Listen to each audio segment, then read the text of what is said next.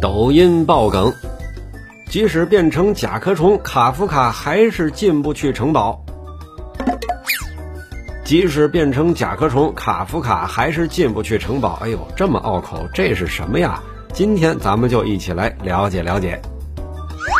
即使变成甲壳虫，卡夫卡还是进不去城堡。这是多少个字儿啊？告诉大伙儿，这个呀是文青过滤器。这个名字是由北京记者田野随手创建的。瞎写了一段剧情，配上了前苏联电影的海报，发到了豆瓣的电影片库当中。当然啊，现在已经下架了。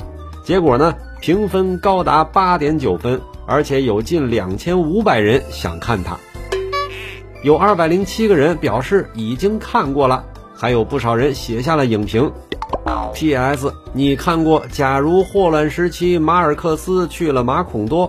白夜在挪威的人间行走，追忆似水流年的许三观说：“你的孤独虽败犹荣吗？”呵，这一个一个的，怎么都一股子轻小说的味儿啊？对此你怎么看呢？欢迎在评论区里留言讨论。